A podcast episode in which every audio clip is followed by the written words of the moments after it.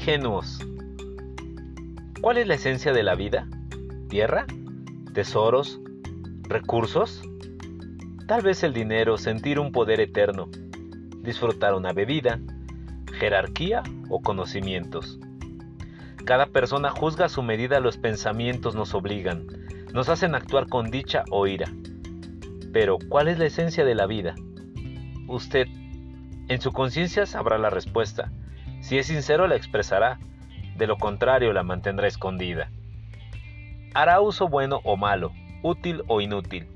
De sus ideas habrá acciones, de construcción o destrucción. Difícilmente en un área neutra, aunque usted así lo diga.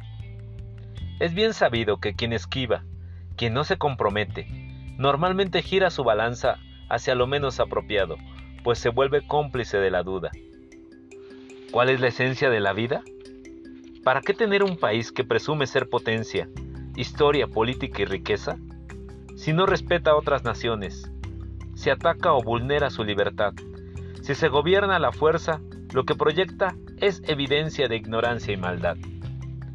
Suplico a la especie humana, imploro que use su cerebro, que cultive el intelecto, que active la sinapsis en favor de la sana convivencia, ayudando, impulsando el desarrollo, pues el bien común se anhela y es fuente de subsistencia.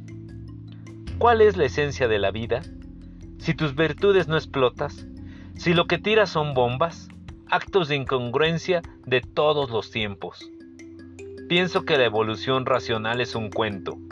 Bastardos y estúpidos gobiernos que creen que sus pueblos son ingenuos, pagarán tarde o temprano sus actos denigrando la conciencia, por pisotear la ciencia, por imponer, por inequidad.